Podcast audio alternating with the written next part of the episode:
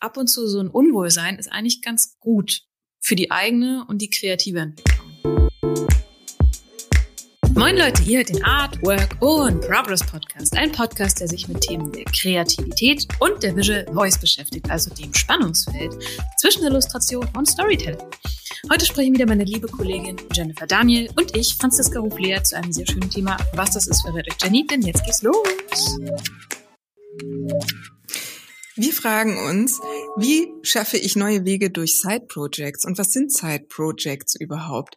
Kann daraus eine neue Karriere entstehen oder bleibt es einfach die schönste Nebensächlichkeit der Welt? Ich weiß, dass Franziska immer mal wieder ein Side-Project nebenbei managt und ich selber auch und da werden wir ein bisschen drüber erzählen. Aber bevor wir über Side-Projects sprechen, sprechen wir erstmal darüber, was ist passiert. Gibt es Updates? Franzi, kannst du was berichten? Ja, lass mal überlegen, Jenny. Gibt es da Updates? Ich verhaspel mich schon vor Aufregung. So, warum? Ich lasse die Katze aus dem Sack. Du bist nominiert für den Max- und Moritz-Preis mit deinem Buch Das Gutachten. Herzlichen Glückwunsch. Das ist der größte Comicpreis in der Branche. Wie cool ist das? Ich weiß nicht. Es ist mega cool.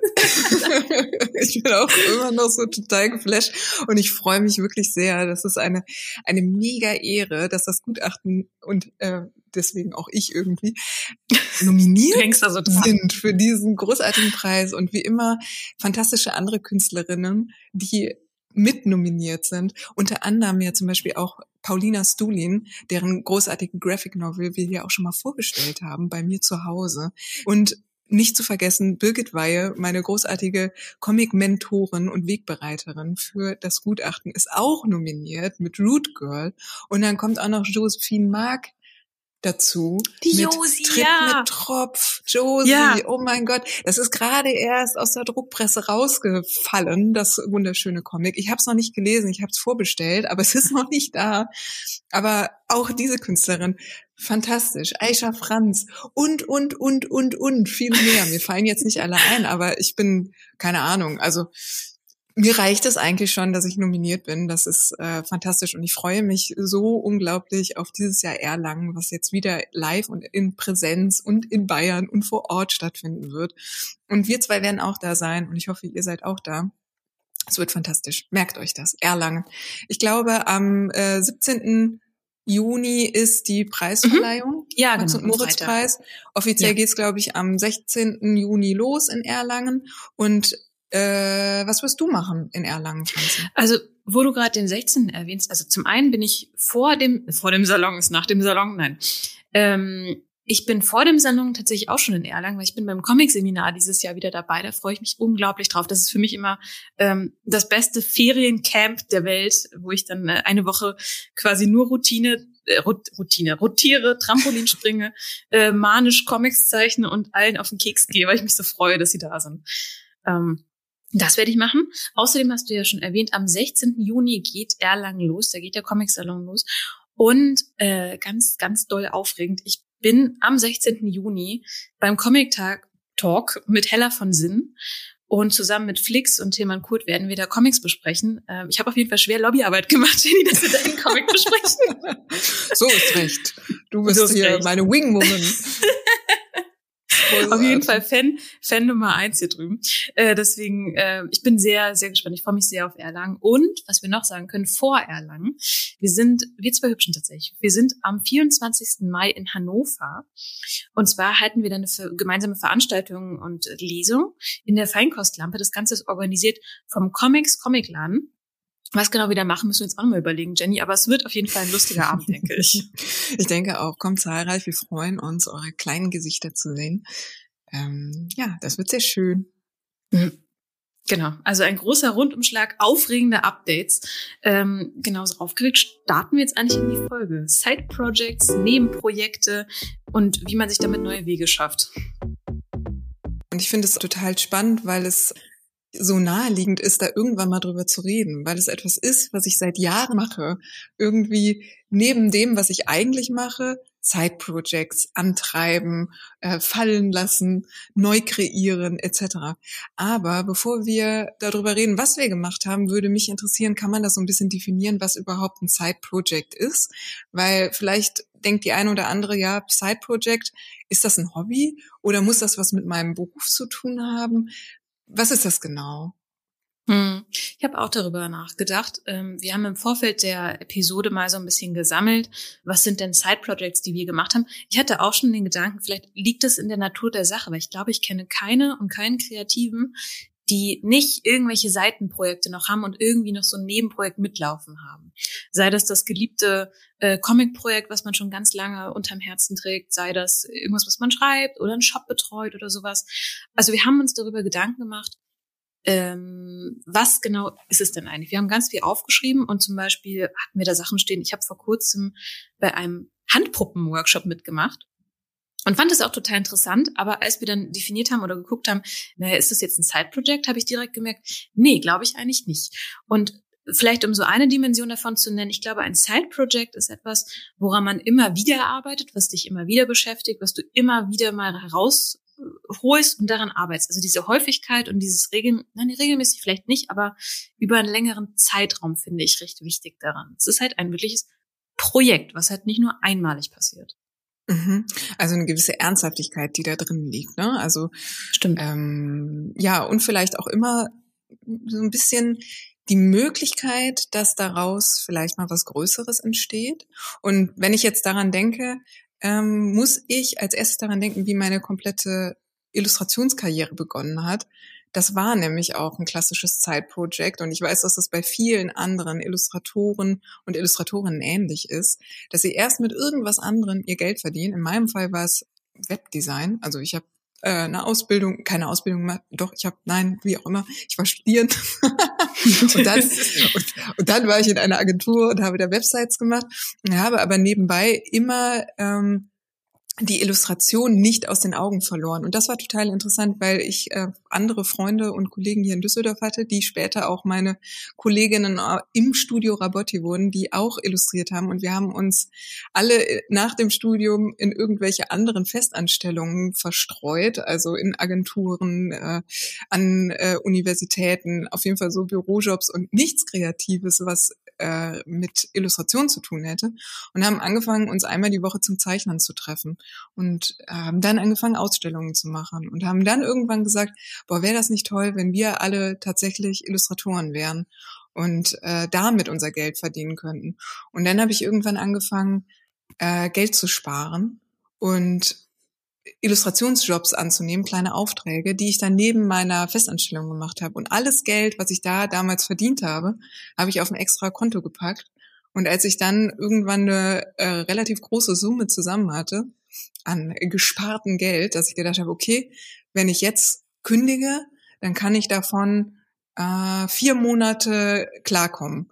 Und dann habe ich gekündigt und habe vier Monate versucht, als selbstständige Illustratorin zu arbeiten und habe schnell festgestellt, das funktioniert. Ich habe mir schon Kunden erarbeitet in dieser Nebenprojekt, Side-Project-Situation als Illustratorin und bin dann eben Illustratorin geworden. Also das als Beispiel, wie so ein Side-Project tatsächlich eine äh, Karriere sein kann, wie das ein Weg für mich geworden ist. Und hier eben auch nochmal zu unserer Definition, was ist eigentlich ein Side-Project, haben wir ja eben schon gesagt, das kann was Ernsthaftes sein oder sollte was Ernsthaftes sein, sonst wäre es wahrscheinlich mehr ein Hobby. Das heißt, hier steckt auf jeden Fall was, was, was Größeres drin, die Berufung, die ich jetzt habe. Und das andere ist natürlich, wenn es ein Zeitprojekt ist, heißt es, ich mache eigentlich nebenbei was anderes, hauptberuflich oder einfach zeitlich viel intensiver. In dem Fall war das meine Festanstellung damals. Ähm, die andere Frage ist, die ich mir jetzt stelle, Franziska, um unsere Definition nochmal mhm. abzurunden. Muss ein Zeitprojekt eigentlich immer etwas mit dem eigentlichen Job zu tun haben, den man hat? Nee, auf gar keinen Fall, finde ich. Ich glaube sogar, in Teilen ist es so, dass du, du beginnst ja ein Side-Project weil du das nicht im Hauptberuf haben kannst. Es ist sozusagen die äh, moralisch unverfängliche Affäre zu deinem Haupterwerb oder deiner Haupttätigkeit. Und äh, ein Einschub vielleicht noch zur Definition, weil du gerade darüber geredet hast. Ich glaube, so ein Side-Project hat auch eine gewisse äh, hochtrabender Begriff, aber so eine gewisse Schöpfungshöhe. Also im gewissen Grad bist du da federführend drin. Sei das deine Illustration, sei das ein Comic, sei das ein Buch, was man schreibt. Es ist jetzt nicht, dass du einmal die Woche habe ich auch überlegt, ich gehe einmal die Woche zum Japanisch, aber das ist nichts, wo ich bestimme, wie sieht das denn jetzt genau aus. Sondern ich gehe da ja nach dem vorgegebenen, in dem Fall Lehrplan.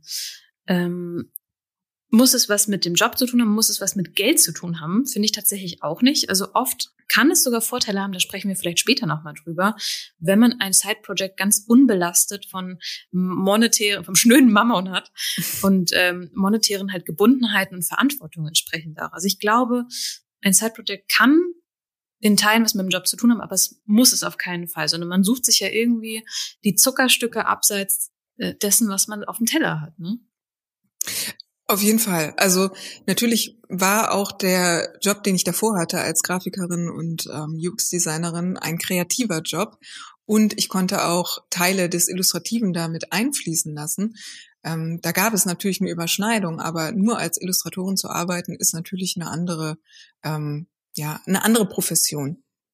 Und ich finde auch ganz gut, dass, das, dass du das so erwähnst, weil ich glaube, das ist so als Blaupause der Weg, den viele in die Illustration finden. Weil es gibt hm, ich glaube, so drei Leute in Deutschland, die in der Festanstellung Illustrator, Illustratorin sind. Aber das, ist einfach irgendwas, das findest du nicht im Festangestelltenleben. Das findest du halt in der freien Wildbahn, wo man, und das ist, finde ich auch ganz interessant, wo man halt gewisse andere Dinge in Kauf nehmen muss. Zum Beispiel finanzielle Unsicherheit oder generell Unsicherheit des Arbeitsmarktes, Akquise und all solche Dinge damit man das ausleben kann. Und das ist natürlich sehr charmant, das erstmal zu üben und erstmal das Wasser zu testen, sei das, indem man in der Festanstellung ist und das eben als Side-Project beginnt oder äh, in Abendstunden oder sonst irgendwas. Also wenn man sich Zeit abzwackt, um zu testen, liebe ich das wirklich so sehr, dass ich das irgendwann vom Side-Project zu meinem Main-Project switchen möchte. Genau, wenn man das überhaupt will. Das ist ja mhm. auch die Frage. Aber das Schöne ist, man kann mit einem Side-Project einfach sich ausprobieren und testen und gucken, macht mir das wirklich Spaß? Ähm, kann ich das überhaupt? Manchmal sind ja Zeitprojects auch nur Dinge, wo man von träumt oder eine gewisse Vorstellung von hat, zu sagen, oh, ich möchte Illustratorin werden. Aber wie ist das, wenn man nebenbei dann tatsächlich mal den ersten richtigen Auftrag annimmt und mit Kunden arbeitet? Vielleicht stellt man dann auch fest, nein, ich mag es überhaupt nicht wenn jemand mir sagt, was ich zeichnen muss inhaltlich, das ist mir zu wenig Freiheit. So habe ich mir das nicht vorgestellt. Ich möchte das mhm. ganz anders haben. Und das ist die schöne Möglichkeit, wenn man jetzt nicht alles äh, sofort auf ähm, ja auf das eine Pferdchen setzt und sagt, okay, ich schmeiß alles hin und werde jetzt sofort Illustratorin, sondern sagt, ey, ich probiere das jetzt mal parallel, dann kann man eben auch ausprobieren und kann auch viel schneller sagen, so, hm, nee, möchte ich doch nicht machen. Ich probiere lieber noch mal was ganz anderes aus. Vielleicht ist es ja auch eher die Musikkarriere, die einen antreibt. Oder das Bücherschreiben. Oder es darf auch einfach ein Seitenprojekt bleiben. Und also deswegen, ich, du sprichst da einen ganz wichtigen Punkt an, einen Punkt, den ich sehr spannend finde und wo man sich auch als professionell arbeitende Illustratorin immer wieder fragen muss, passt das noch so? Und zwar das Thema Erwartungen. Also welche Erwartungen stelle ich denn eigentlich A an mein, meine Haupttätigkeit und B an so ein Seitenprojekt? Soll das irgendwann vielleicht mal Geld reinbringen oder darf das einfach nur Spaß sein? Warum die Frage dahinter ist eigentlich, warum mache ich das denn eigentlich? Es ist ja, wenn man jetzt mal ganz nüchtern drauf guckt, ähm, etwas, mit dem ich Zeit verbringe und auch Zeit einsetze, die ich anderweitig nutzen könnte, wo ich schlafen könnte, wo ich entspannen könnte. Man schaufelt sich ja bewusst und sehenden Auges dann nochmal was auf den Teller. Warum macht man das? Ich glaube, ganz vorne steht immer die Lust, das zu machen. Also ich glaube, niemand nimmt ein Side-Project an, auf das er gar keine Lust hat, sondern es ist irgendwas da, was, was einen fasziniert, was einen begeistert, was man gerne machen möchte und vielleicht auch, wo man eine Option drin sieht, die gegebenen Umstände äh, zu verändern. Also ich könnte mir auch vorstellen, dass ganz oft so ein Hobby äh, zu einem Side-Project wird also, dass jemand irgendwie nebenbei vielleicht anfängt, äh, Bilder zu malen und die bei Etsy hochlädt und merkt, da gibt's ein Interesse und dann, dann kippt das irgendwann und bekommt dann mehr Ernsthaftigkeit. Aber vorne steht immer die Lust, etwas zu machen oder vielleicht auch die Lust, etwas Neues auszuprobieren. Ich finde auch den, dieses Ausprobieren, da, da steige ich jetzt einfach drauf ein. Ähm, es gibt etwas, was ganz wertvoll ist und was man eben in der Arbeitswelt nicht haben kann. Und das ist so ein erwartungsloser oder erwartungsfreier Raum vielleicht so. Wenn ich mit Kunden und Kundinnen arbeite, haben die natürlich Vorstellungen, wie soll denn das Endergebnis sein? Dürfen die auch absolut haben, bezahlen ja auch dafür, absolut fein. Und das ist ja auch ein co-kreativer Prozess. Wenn ich aber dieses Seitenprojekt habe, wo ich gegebenenfalls der alleinige, die alleinige Urheberin bin, ähm, muss ich mich ganz allein nur meinen Erwartungen stellen. Und gerade wenn es eine andere Disziplin ist, sei das ich bin äh, Musikerin und sag, oh, ich schreibe jetzt mal ein Kinderbuch oder ich schreibe jetzt mal ein Krimi oder sowas, dann nimmt man ja automatisch auch diese Perspektive des, ah, ich teste das jetzt mal aus, ich kann das ja noch gar nicht, dann kann ich auch noch gar nicht all die Erwartungen in den Katalog haben, den ich als professionelle Person da habe. Also ich finde diesen erwartungsfreien Raum, das ist was ganz Wertvolles, und wo ich im Alltag jetzt probiere, mir, da, mir den auch öfter zu schaffen. Weil das, mhm. das befreit einen sehr. Oft hat man wirklich eine ganze Reihe an Sachen, die man erfüllen muss. Wie gesagt, in der Arbeitswelt auf jeden Fall. Oder aber auch die eigenen Erwartungen. Und, und sich solche Räume zu behalten, da können ganz spannende Sachen draus erwachsen und draus entstehen. Vor allem ist der Druck dann nicht so groß und wenn wir weniger Druck haben, fällt es uns auch viel leichter, Dinge zu lernen und ähm, vielleicht auch ja, die Dinge zu lernen, die wir uns vielleicht sonst nicht zugetraut hätten, weil man dann sagt, okay, äh, ich habe jetzt niemanden, der jetzt mir auf die Finger schaut, wenn ich jetzt beim ersten Schritt was Neues auszuprobieren scheitere. Also das ist vielleicht für Leute, die manchmal so ängstlich sind wie ich, ähm, obwohl bin ich so ängstlich, ist ja auch egal. Aber für mich ist das auf jeden Fall super, ähm, diese, diesen erwartungslosen Spielraum zu nutzen, ähm, ja, neue Facetten an sich kennenzulernen. Ich finde äh, zwei Aspekte da auch noch ganz spannend, warum man das macht. Also wir haben schon gehört viel, viel über den Fun, Fun, Fun. Ähm, ein Stück weit auch die Sichtbarkeit darin. Also man kann sich auch da, das spielt ein bisschen dieses Professionalisieren rein. Man kann sich positionieren für etwas und zwar erstmal spielerisch und dann äh, seine eigene Lernkurve verfolgen und sich eventuell positionieren und sichtbar werden für ein gewisses Thema. Ähm, aber auch ganz interessant finde ich dabei den Austausch und, und so eine Community. Und ein, ein Ding, was ich so gelernt habe, oder ja, doch, doch gelernt habe und lernen musste, ist, dass manche Dinge am besten auf einer Bühne passieren. Und ohne Bühne passieren die nicht. Und tatsächlich muss ich dazu sagen, da gehört der Podcast auch ein Stückchen rein. Also ein Grund, warum ich diesen Podcast so gerne mache, Jenny, ist einfach, weil ich unglaublich gerne mit dir rede und gerne regelmäßig. Oh, und es hilft, wenn man dir. Und es hilft, wenn man diese Verpflichtung hat. Ah, wir haben ja auf, wir haben Aufnahme, weil wir müssen ja am äh, Mittwoch die Folge online stellen. Und das ist irgendwie eine andere, anderes Setting als wir haben das ja mal probiert in unserer kleinen Sommerpause, die dann ein paar Monate gedauert hat, dann, dann lässt man das irgendwie doch schleifen. Und das liegt nicht daran, dass man sich gegenseitig nicht mag, sondern dass diese Verpflichtungen einfach helfen, dieses Rahmenkonstrukt und man weiß, ah ja, wir sprechen auf jeden Fall, weil wir haben ja folgende Termine. Also das hilft auch irgendwie, hm, ja, einfach, dass Dinge passieren. Vielleicht sprechen wir ein bisschen. Ja, eine Verbindlichkeit, ne? Eine Verbindlichkeit. Ja. ja, bevor wir aber über den Podcast reden, möchte ich noch mal kurz einen Schritt zurückgehen und zwar zu den Anfängen, weil als ich noch in meiner Festanstellung war, aber unbedingt Illustratorin werden wollte, habe ich mir zum Beispiel mit Freunden beziehungsweise Kollegen einen Rahmen geschaffen und Rumi und Brian äh, und ich haben dann damals eine Ausstellung zusammen geplant und umgesetzt. Und das war eben auch so ein verbindlicher Rahmen, wo es eine Location gab und ein Datum gab und eben Wände, an denen Bilder hängen mussten. Und die mussten dann gezeichnet werden. Also das war auch ein klassisches Side-Project, aus dem ich unglaublich viel gelernt habe, ähm, was aber nicht nur was mit mir alleine zu tun hatte, sondern da ging es auch ganz klar darum, sichtbar zu werden, dass ich nicht nur für mich zu Hause sitze und für mich zu Hause meine Bilder male, sondern dass ich sage, hey, ich möchte Illustratorin werden, das sind meine Bilder und die hänge ich jetzt hier an diese Wände und zeige die den Menschen da draußen. Ähm, ich glaube, das ist auch eine Form davon, ein Side-Project äh, ernsthafter zu machen oder wichtiger zu machen, mehr Raum zu geben, indem man einen Sichtbarkeitsrahmen schafft, ne? sei es der Podcast, den wir veröffentlichen oder äh, dass man Illustrationen nicht nur für sich macht, sondern in einer Ausstellung zeigt. Also was sind zum Beispiel die nächsten Schritte, die ihr ganz persönlich angehen müsstet oder könntet, um euer Side-Project aus diesem Hobby-Kontext rauszuholen?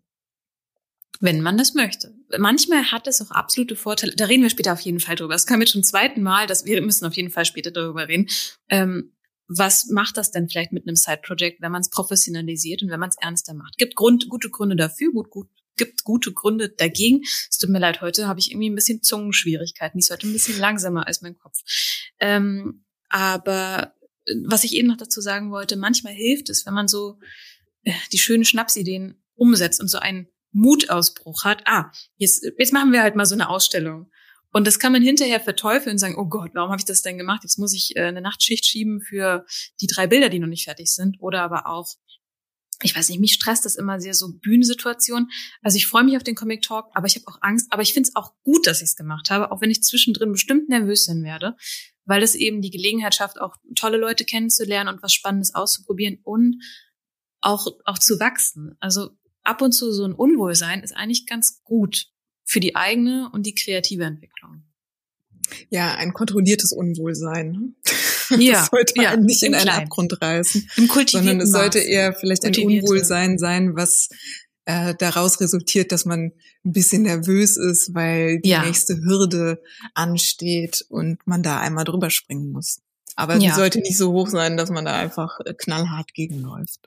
Nein, man soll nicht verzweifeln, man soll ja wachsen eben. Also deswegen eine, eine wohl kultivierte, wohl ähm, eingestellte Unwohlseinheit.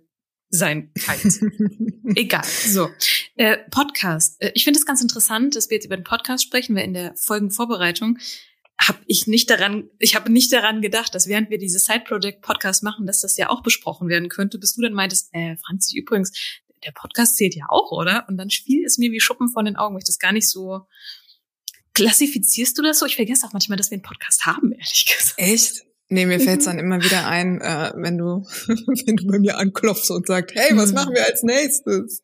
Mhm. Ähm, ich finde, der Podcast ist gerade eigentlich mit eins der größten Side-Projects, die wir machen, aber auch ähm, so ein Zeitprojekt, wo ich sagen würde, das wird auch immer ein Zeitprojekt werden. Daraus wird sich, glaube ich, keine Moderatorentätigkeit auf meiner Seite zumindestens entwickeln oder ähm, keine Ahnung, ich werde jetzt nicht Radiosprecherin. Also es ist vielleicht inhaltlich sehr nah an, also inhaltlich ist es natürlich sehr nah daran, was wir machen, aber es ist auf jeden Fall nichts, wo eine monetäre Karriere draus entsteht. Also hier haben wir vielleicht ja, so ein klassisches Beispiel dafür, muss ein Side-Project eine Karriere werden oder was bringt es mir eigentlich? Also wenn wir miteinander sprechen, dann merke ich immer, äh, wie gut mir das tut, weil wir ja oft ja auch über Themen reden, wo wir selber noch gar nicht die Lösung zu haben. Es ist ja ähm, kein reines Dozieren, was wir in dem Podcast machen, sondern wir stellen uns in unserem Alltag und in unserem kreativen Alltag Fragen und versuchen die zu ergründen und vielleicht auch in manchen Dingen selber besser zu werden. Und das ist das, was ich daraus ziehe. Also für mich ist der größte Gewinn an diesem Podcast eigentlich der Austausch mit dir und mit unseren Hörerinnen, die uns Fragen stellen und die uns äh, auch Antworten geben. Das ist für mich der, der größte Gewinn. Das hast du wunderschön gesagt. Also ich gehe da komplett mit. Ich finde, du hast dieses Bild irgendwann mal ganz früh genannt. Das geht mir nicht aus dem Kopf, weil das, das ähm, das erfüllt das so für mich. Und zwar dieser, das ist dein und mein Kassettenrekorder-Podcast. Und wir machen das erstmal, weil wir Interesse an Dingen haben, weil das Spaß bringt vor allem. Und alles weitere ist einfach noch ein Geschenk obendrauf. Und das ist auch, finde ich, absolut okay so. Deswegen, als du vorhin meintest, hier professionalisieren, wir sind losgelaufen mit diesem Podcast und haben gesagt, wir machen das nach bestem Wissen und Gewissen. Wir machen einen Podcast, den wir gerne hören wollen würden. Und dann schrauben wir halt immer wieder. Dann, keine Ahnung, sag, sagst du zum Beispiel, ah Franz, ich habe jetzt eine neue Methode gefunden, den Sound besser zu machen. Guck mal, voll cool. Oder ah, schau mal, die Mikros, dann würden wir richtig gut klingen. Oder ich finde irgendwas im anderen Podcast, boah, Jenny, lass mal so musikalische Trenner machen. Das habe ich irgendwo gesehen, finde das voll cool, wollen wir das austesten. Und das ist so eine richtige Spielwiese, wo wir beide einfach äh, ja Dinge testen und mit viel Spaß daran lernen können. Das finde ich total wertvoll daran. Total. Und ja. eine Sache, die finde ich herausragend ist und weswegen glaube ich, das auch so gut funktioniert, ähm, wann immer wir festgestellt haben, oh, das wird jetzt gerade zu schwierig. Das hatten wir zum Beispiel an dem Punkt, wir haben früher wöchentlich aufgenommen. Wie wir das gemacht haben, weiß ich im Nachhinein echt nicht. Ey, es ähm, war aber 2020 Pandemie 2020. und man konnte nicht viel anderes machen. Das stimmt. Aber wann immer wir festgestellt haben, ähm, dass das irgendwas knirscht, haben wir nicht gesagt, oh, wir müssen das aber durchziehen. Äh, und wenn es hart ist, dann sind wir halt zu schwach. Äh, sondern immer es kam, dass wir an den Punkt kamen, das ist gerade zu schwer von uns, okay, lass uns gucken, wie wir es leichter machen können. Und wenn das heißt, dass wir erstmal keine Hausaufgaben machen, machen wir erstmal keine Hausaufgaben. Wenn es uns beiden damit gut geht und das bedeutet, dass wir das gesamte Projekt weitermachen, dann ist unser Weg unser Weg, äh, lass es uns leichter machen für uns. Und das finde ich eine sehr, sehr schöne Haltung dahinter. Ja, das finde ich auch. Und das ist das Schöne, glaube ich, daran, dass es ein Side-Project ist, dass wir selber die, also die To-Dos steuern können, aber auch ähm, die Erwartungen managen. Ne? Also ich weiß, dass wir ganz oft ja auch sagen, hey, wir, wir sind jetzt hier irgendwie die Chefs, wir dürfen das kontrollieren und wir dürfen auch sagen, wir können weniger machen. Und das hm. ist oft ja ähm, auch das Problem an einer Hauptberufung, dass der Druck viel größer ist und die Erwartungen von außen oder vielleicht sogar die Erwartungen vom Chef, von der Firma, was bis wohin zu tun ist. Und die Entscheidungsmöglichkeiten sind dann für die Person, die in den Anstellungen ist, viel, viel geringer. Und das finde ich auch wichtig, dass wir vielleicht an der Stelle mal drüber sprechen, ähm, wie geht man denn um mit dem Druck und den Erwartungen, die man sich in dem Side-Project selber auflädt und mhm. Andererseits eben auch, ähm, ah, jetzt habe ich kurz den Faden verloren. Darf ich da reingrätschen? Weil du hast, wir haben eben über das Leichtermachen gesprochen.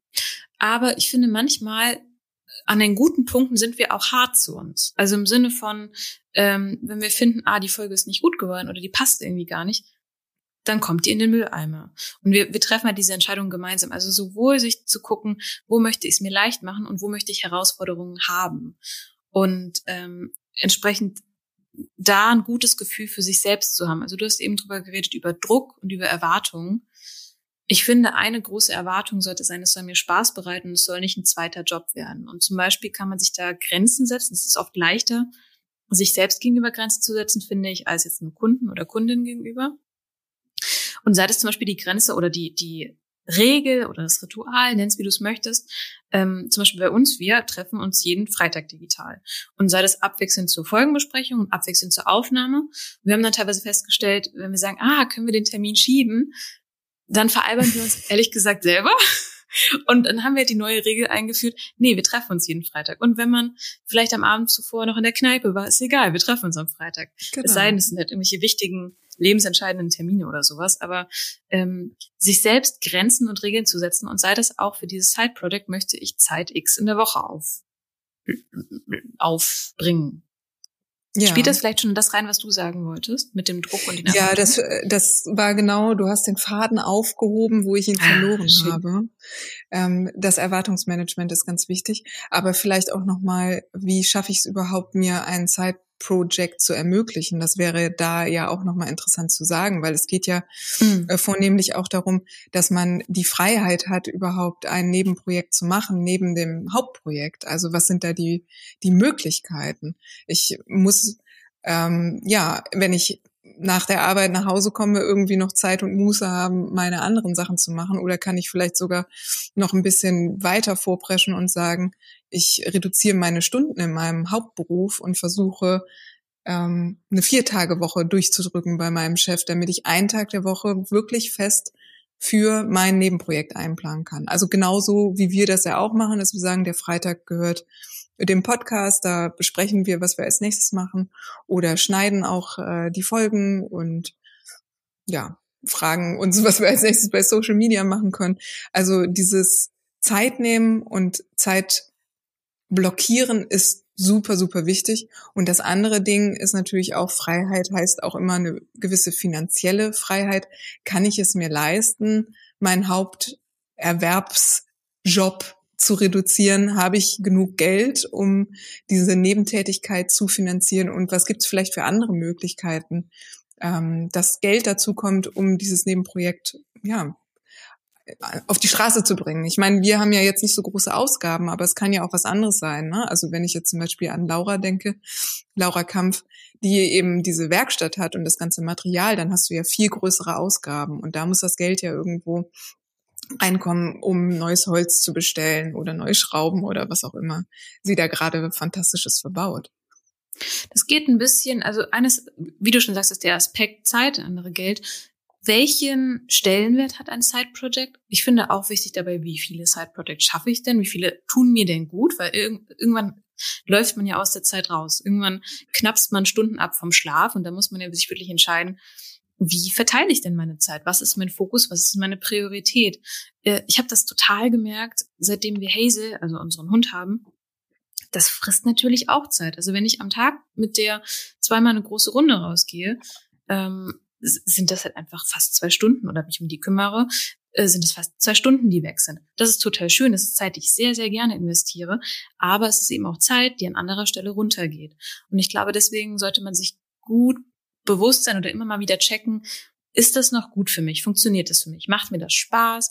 Oder ist das vielleicht auch etwas, was man irgendwann fallen lässt? Das ist ja auch keine Schande, wenn man sagt, dieses Side-Project hat jetzt so und so lange Spaß gemacht, aber jetzt tut's das nicht mehr für mich. Also ich, ich glaube, es ist wichtig, dass ich, dass ich selbst gegenüber so freundlich und wohlgesonnen zu sein, dass man, dass man nicht zu hart wird. Da kommen wir wieder zurück zu der Podcast-Sache. Wenn es zu schwer ist, ist es zu schwer und das ist okay.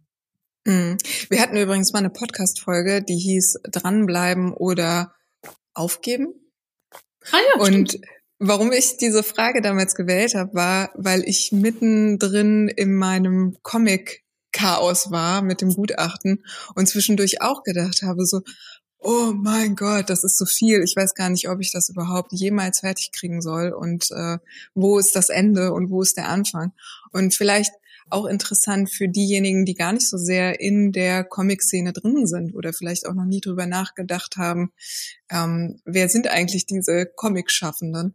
Für uns beide ist zum Beispiel das Comic leider auch immer ein sehr großes Side-Project, weil wenn ich sage, ich habe fünf Jahre am Gutachten gearbeitet, dann habe ich nicht jeden Tag von neun bis äh, wie lange arbeitet man? Bis 18 Uhr. wie lange arbeitet man?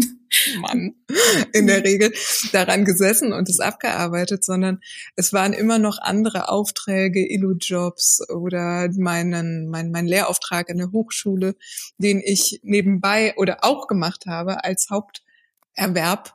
Und dann kommt das Comic. Und deswegen dauert das eben so lange, weil es leider nicht möglich war oder ist, nur rund um die Uhr Comic zu machen. Ich glaube, man hat verstanden, Comic ist einfach ein ambivalentes Feld.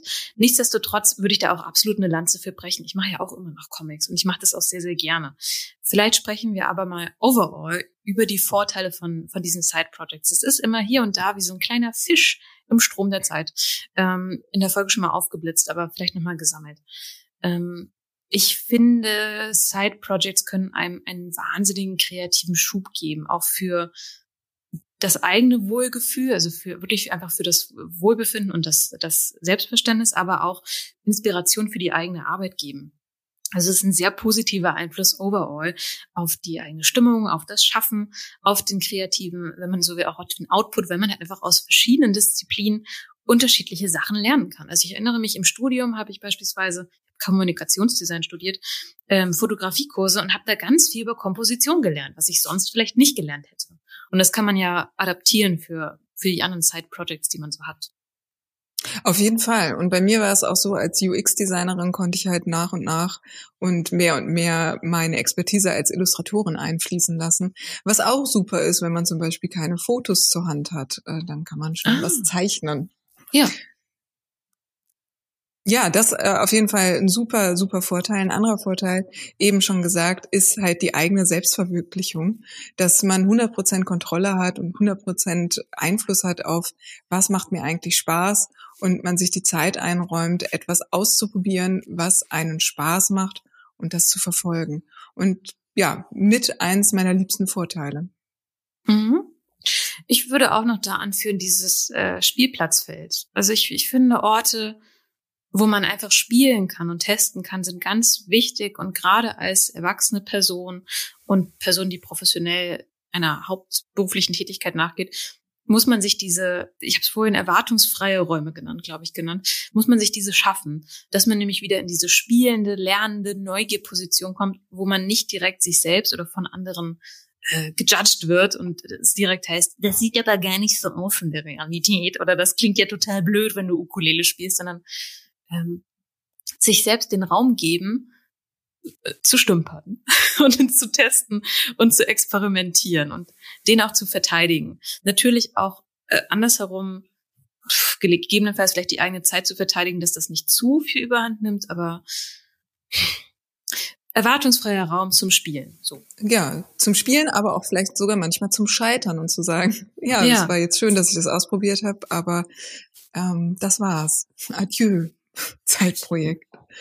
Zeitprojekt. Adieu. Auch ein schöner Adieu. Wir, wir kommen ja Adieu Zeitprojekt. Wir kommen ja fast zum Ende der ja. Folge. Deswegen würde ich sehr gerne mit dir ein Fazit mhm. ziehen. Mhm. Was braucht ein Zeitprojekt eigentlich? Mhm. Also ich, ich, ich rette ihn hinüber, ich trage ihn auf einem kleinen Silbertablett in einer Milchkanne hierher, den erwartungsfreien Raum. Der erwartungsfreie Raum. Ganz vorne finde ich, braucht jedes Zeitprojekt auf jeden Fall Interesse. Der Funke an, an, an Spaß, an Fun, Fun, Fun, wie wir immer gesagt fun, haben. Fun, Fun, Fun. Ja. Weswegen man sich das antut, weswegen man meinetwegen nachts sich die, die Stunden um die Ohren schlägt und noch an etwas bastelt oder warum man, keine Ahnung, vielleicht weniger in Urlaub fährt und mehr Geld beiseite legt. Ganz vorne muss da ein, ein Interesse, eine Leidenschaft sein, die dich dahin führt, das machen zu wollen. Das ist interessant, wo du sagst, wenn man im Bett sich Sachen überlegt. Ich weiß nicht, wie es dir geht und ich weiß auch nicht, was andere machen. Was macht ihr vor dem Schlafengehen? Was, was denkt ihr so? Denkt ihr über den Tag nach? Weil ich habe früher und das bestimmt bis vor ein paar Jahren. Das möchte ich eigentlich wieder machen. Ähm, ich habe mir selbst Geschichten erzählt. Also oft dann diese ewig langen Epen in der Fantasy-Geschichtenwelt, ähm, die nur in meinem Kopf stattgefunden sind. Ich habe mir mal selbst Geschichten erzählt und da ist ja auch dieses Interesse. Ich habe mich dann immer schon darauf gefreut, ah ja, jetzt schlafen gehen und mal gucken, wie es den Elfen in ihrem Wald jetzt geht. Ah ja. Oh, das ist aber voll schön. Was hast du Das heißt, man verabschiedet sich im Prinzip ja. mit so einer Art Tagtraum in den Traum. Ja, das war total super. Und eine Weile lang, ich habe, äh, glaube ich, erzählt im Podcast, dass ich nebenbei geschrieben habe, weil Zeichnen eine Weile lang nicht so gut ging. Mhm. Ähm, habe ich das auch gemacht. Ich habe dann immer abends überlegt, ah ja, wie geht denn die Geschichte weiter, damit ich das am nächsten Morgen schreiben konnte. Ah, total schön. Finde hm. ich es auch ein guter Tipp, das zu machen für alle, die äh, so Geschichten in sich tragen, sich diese Bettgehzeit äh, zu nehmen und vielleicht hm. äh, nicht bis die Augen zufallen, irgendwelche Serien zu streamen. Ja, aber zurück zu, was braucht ein Side-Project? Ich mache mal eine 180-Grad-Drehung und sag äh, Grenzen. äh, sprich, sich überlegen, wann und wo soll das passieren? Kann zum Beispiel bei der Zu-Bett-Geht-Zeit sein, äh, wie viel Zeit möchte ich denn dem Ganzen geben, wie viel Raum? Und wenn man irgendwann feststellt, ah, jetzt soll es aber mehr Zeit und Raum bekommen, ist das ja auch total schön. Aber sich ein bisschen bewusst zu werden, wie möchte ich meine Zeit denn einsetzen, finde ich gar nicht so verkehrt. Genau. Und mit dem Grenzen kommt eben auch das Bewusstsein dazu, sich die Freiheit für das Zeitprojekt einzuräumen. Das heißt, sich irgendwie Zeit und Geld zu verschaffen, zu nehmen, Zeit und Geld zu mhm. nehmen, um eben sein Zeitprojekt durchzuziehen. Also wann habe ich Zeit? Kann ich Stunden reduzieren? Kann ich ähm, eine Kinderbetreuung organisieren? Äh, was verschafft mir die Freiheit, die zeitliche Freiheit, an meinem Projekt zu arbeiten und habe ich das Geld dafür? Kann ich irgendwie Geld sparen? Kann ich Stipendien beantragen? Kann ich an irgendwelchen Ausschreibungen mitmachen? Oder kann ich vielleicht online bei Start Next mein Projekt äh, launchen und hoffen, dass ich vielleicht über Fans oder Fans generieren kann, die mein Projekt oder meine Idee sponsern. All das sind Möglichkeiten, um eben diesem Nebenprojekt mehr Raum zu geben im eigenen kreativen Schaffen und Leben. Finde ich auch noch einen spannenden Gedanken. Dank dir dafür. Ähm, ich glaube, wir haben ganz gut ausgelotet, was so ein Side-Project braucht. Ich glaube, wir beide, hat man, denke ich, schon gemerkt in der Folge, sind Fans davon oder ähm, ja, haben auch eigentlich in der Regel immer irgendwelche Side-Projects, sei das allein der Podcast, den ihr jetzt auch natürlich hört. Ähm, also ich finde, das ist eine sehr schöne Sache. Du hast am Anfang von der schönsten Nebensächlichkeit der Welt gesprochen, würde ich sagen. Ja, stimmt, bin ich beide. genau. Also ich sehe das genauso und freue mich sehr, über eure Meinung, wie ihr das seht. Seid ihr mitten in einem Side-Project oder seid ihr ähnlich wie wir unterwegs und seid noch so Side-Project-Illustratoren und kurz davor, den Absprung zu schaffen und aus eurem Side-Project eine Karriere zu starten? Lasst es uns wissen, schreibt uns gerne. Äh, oh ja. uns bei Instagram. Wir haben auch eine E-Mail-Adresse, äh, über die ihr uns schreiben könnt. Das ist mail at artworkandprogress.com Com? In, in, in, der, in den Shownotes steht's drin. In den Shownotes steht's drin. Ich habe es mir noch nicht gemerkt. Aber wie gesagt, wir freuen uns immer sehr, von euch zu hören. Und da bleibt uns nur zu sagen, wir hören uns das nächste Mal. Macht es gut und tschüss. Tschüss.